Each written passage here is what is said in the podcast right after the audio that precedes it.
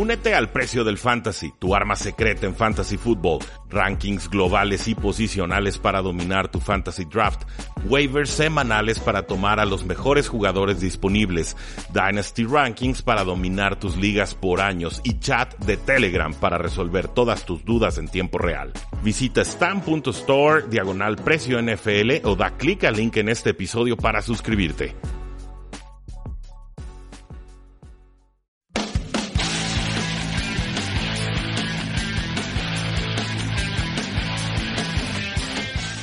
Damas y caballeros, bienvenidos a un programa más de Tres y Fuera, donde la NFL no termina y nosotros tampoco. Mi nombre es Rudy Jacinto, eh, los he extrañado, llevamos muy buen paso este año, llevamos eh, episodio por día eh, por cuestiones de trabajo, incluso de, de, salud, me pegó un virus marca Diablo, pues no he tenido toda la pila y, disposición necesaria para mantenerse frenético ritmo de análisis NFL. Pero ya saben, por lo menos tres episodios semanales y si hay mayor oportunidad, les estamos dando un episodio o incluso dos episodios más. Muchísimas gracias como siempre por apoyarnos, por suscribirse, por presumirnos con sus contactos. Sí, es el off-season, pero ya saben que viene el draft y después van a estar los training camps y los OTAs y luego ya tendremos los juegos de pretemporada y para cuando acuerden, la NFL ya habrá regresado a su nueva temporada eh, regular. El día de hoy, bueno, vamos a platicar sobre un artículo muy controversial que salió en Bleacher Report.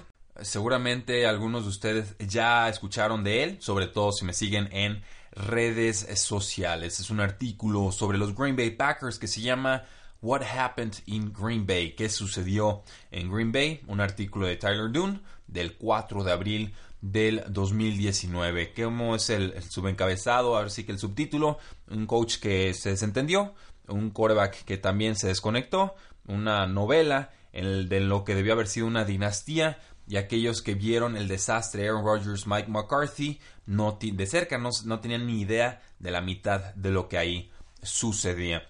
Esa es la advertencia de este artículo de Bleacher Report que incendió las redes sociales. Tiene declaraciones anónimas, tiene declaraciones de jugadores que ya habían expresado su malestar con la franquicia, pero sobre todo con, con Aaron Rodgers, con su forma tan de mercurial y complicada a veces de ser. Es un personaje pues entre enigmático, sarcástico, rencoroso, emocional, sentimental. Es, una mezcla muy particular. Aaron Rodgers definitivamente no entra catalogado como la mayoría de los quarterbacks, ni históricos ni actuales.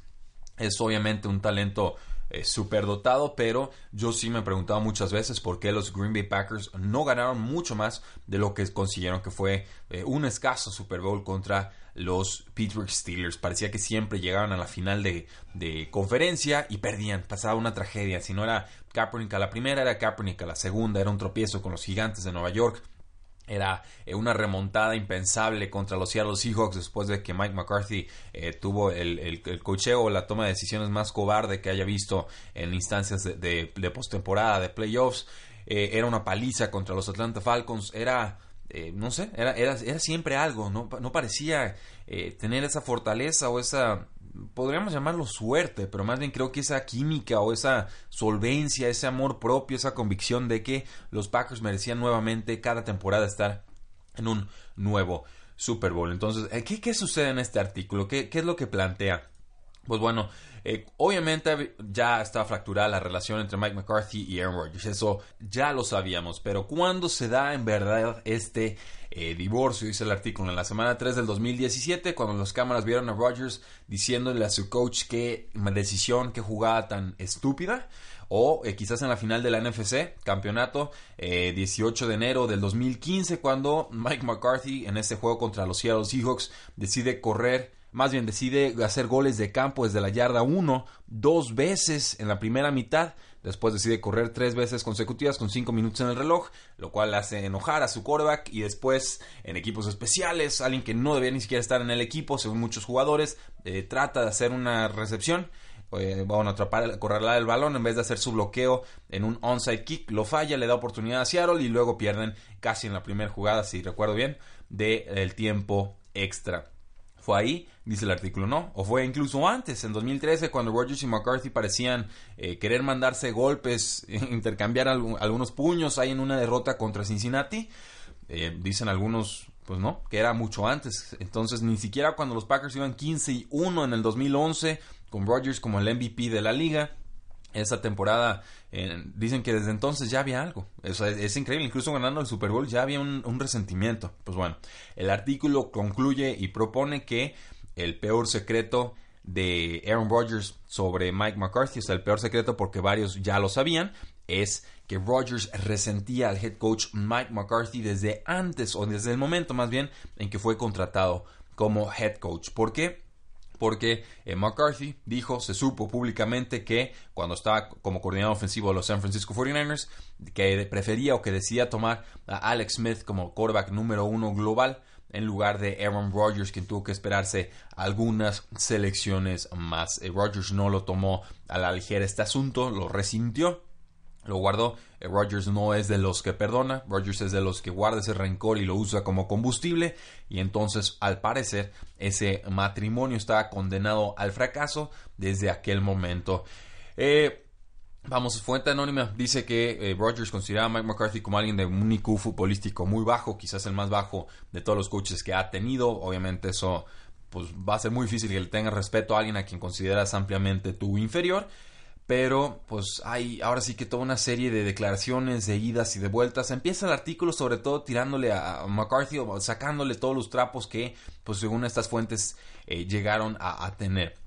Por ejemplo, eh, con, con Mike McCarthy que los lunes ausentaba mientras los demás estaban en, en juntas para preparar el juego de ese fin de semana eh, y ya después enteraron los jugadores que era para recibir un masaje en su oficina, que la masajista de, o el, que cuidaba el físico de los jugadores en, el equipo llegaba por otro, otra entrada de la oficina del, head coach y que pues obviamente lo, atendían ahí.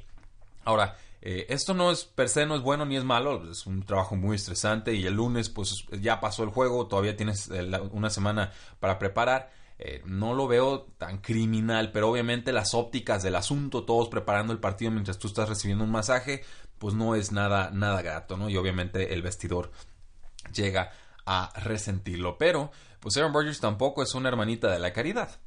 Rodgers juega favoritos, Rodgers cambiaba todas las jugadas que le mandaba Mike McCarthy, Rodgers eh, se peleó en su momento con su receptor estrella Greg Jennings, le dijo eh, pues que Greg Jennings le había comentado en general que se estaba cuidando un poquito porque era su último año de contrato y no quería lastimarse y que eh, pues bueno, Rogers lo señala y dice este, esta persona, este jugador no debería estar aquí la próxima temporada y dice Greg Jennings que estuvo en shock cuando escuchó eso, que obviamente nada volvió a ser lo mismo y que por supuesto el equipo no decidió eh, renovarlo. Entonces Greg Jennings es uno de los muchos, varios jugadores que han estado en contra de los Packers y de, y Rodgers por muchas razones. La afición de los Packers lo resiente.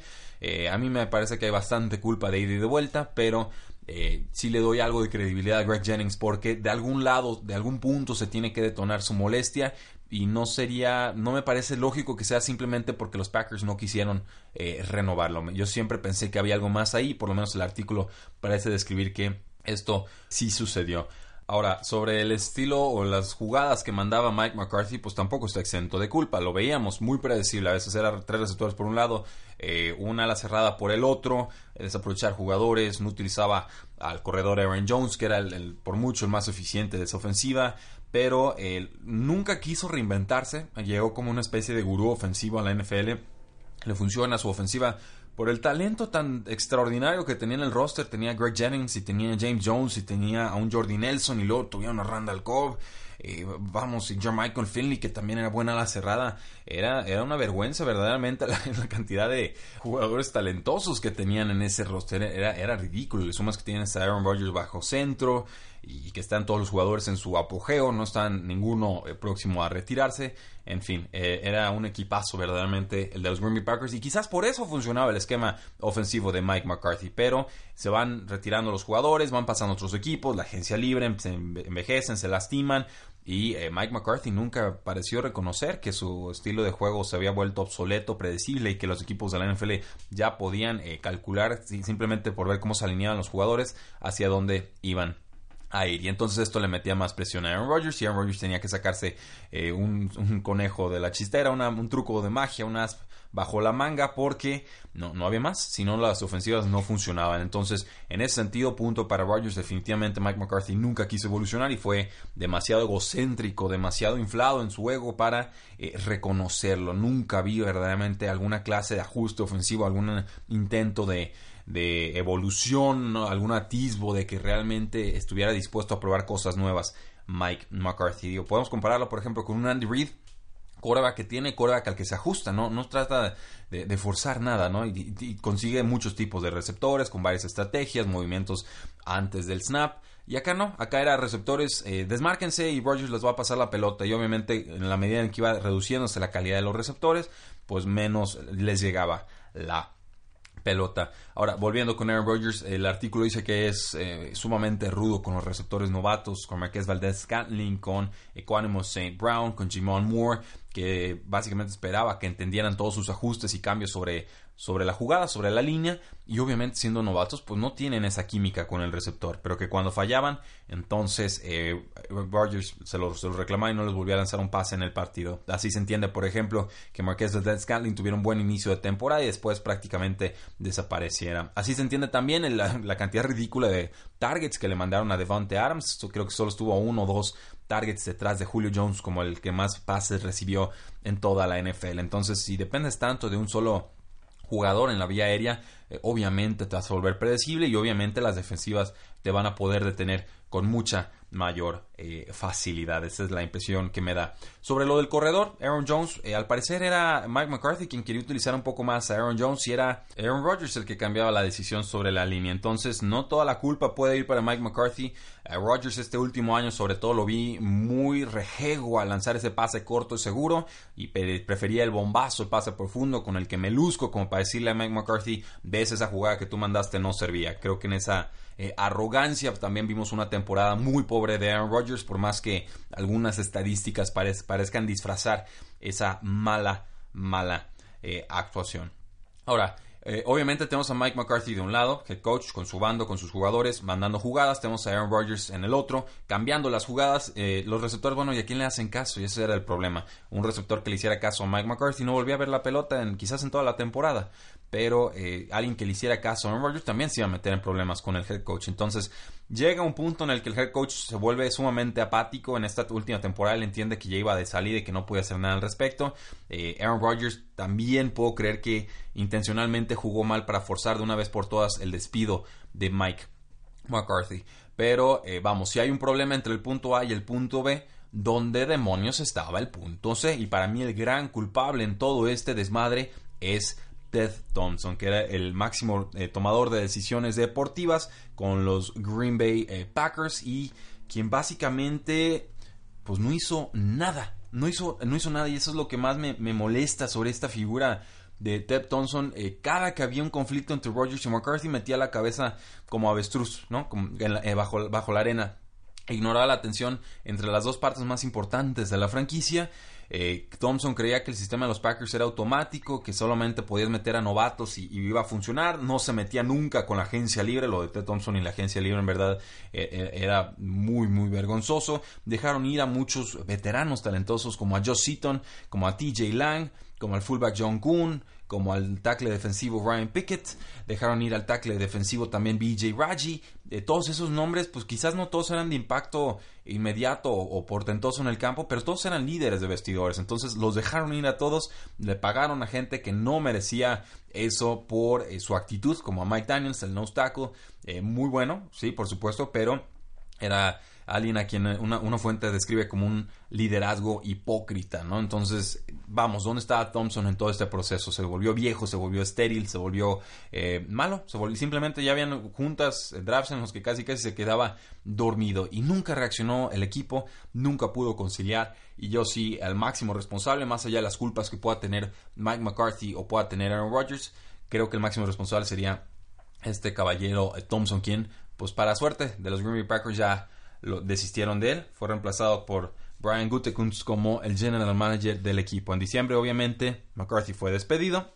Y ahora, pues lo que nos queda es Aaron Rodgers y nos queda con un nuevo head coach, una persona joven, una persona eh, talentosa. Matt LeFleur, que llega de los Titanes de Tennessee a implementar una ofensiva nueva, eh, divertida, emocionante, con variantes, etcétera. El asunto aquí es que no le preguntaron a Aaron Rodgers si quería o no a Matt LeFleur como su nuevo head coach, simplemente le hablaron para avisarle que la decisión ya estaba tomada. Dicen que en el momento en que le avisan, hay una breve pausa del otro lado del teléfono y eventualmente pues ya Rodgers empieza a hablar.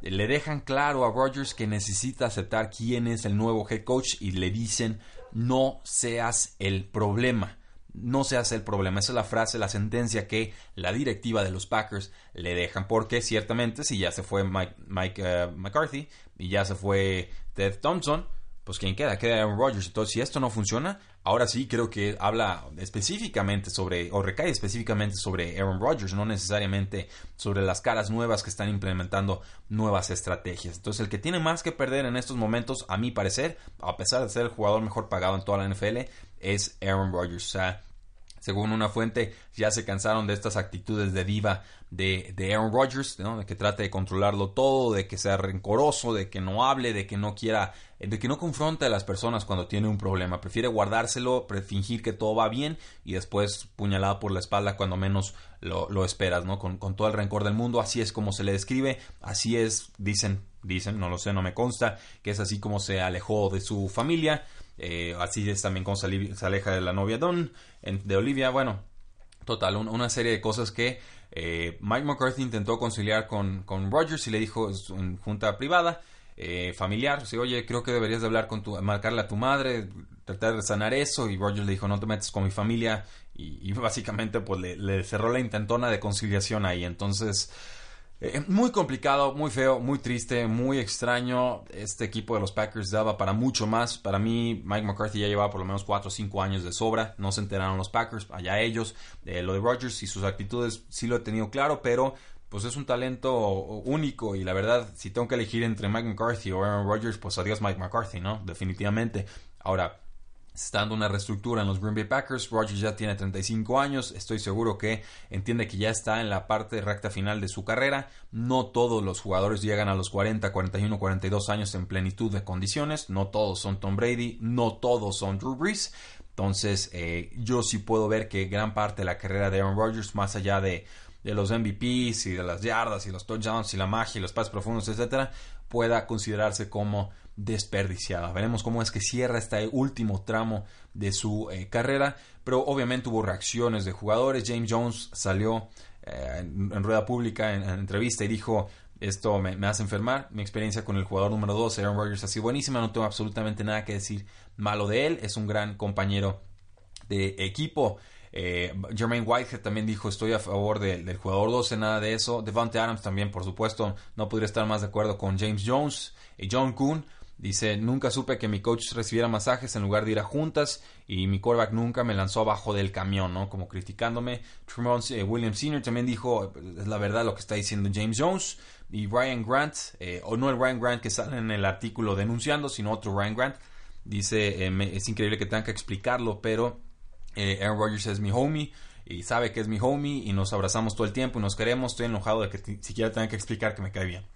En fin, Tomen sus posturas, léanlo, el artículo es muy bueno, lo voy a dejar en los comentarios de este eh, podcast. Eh, What Happened in Green Bay, un artículo de Bleacher Report que traté de analizar más con memoria que con punto por punto del artículo para no arruinarle muchas de las sorpresas que ahí vienen. Pero What Happened in Green Bay, artículo de Tyler Dunn, 4 de abril del 2019, lectura imperdible. Para los que no estaban poniendo atención, pues podrán ver y entender por qué los Green Bay Packers, eh, a pesar de ser competitivos, cada año parecían ir en declive. Y creo que es importante entender cuáles fueron los aciertos y los errores de esta gestión eh, porque son fáciles de repetir. Esto es lo que pasa cuando no se tiene una cultura fuerte en un vestidor. Sí, los Packers tienen una cultura histórica, pero esta generación en particular no supo cultivar o mantener ese espíritu fraternal que tuvieron en algún momento cuando ganaron el Super Bowl, cuando dejaron ir a veteranos. Muchísimas gracias, disfruten su semana, yo soy Rudy Jacinto, no olviden seguirnos en todas nuestras formas de contacto,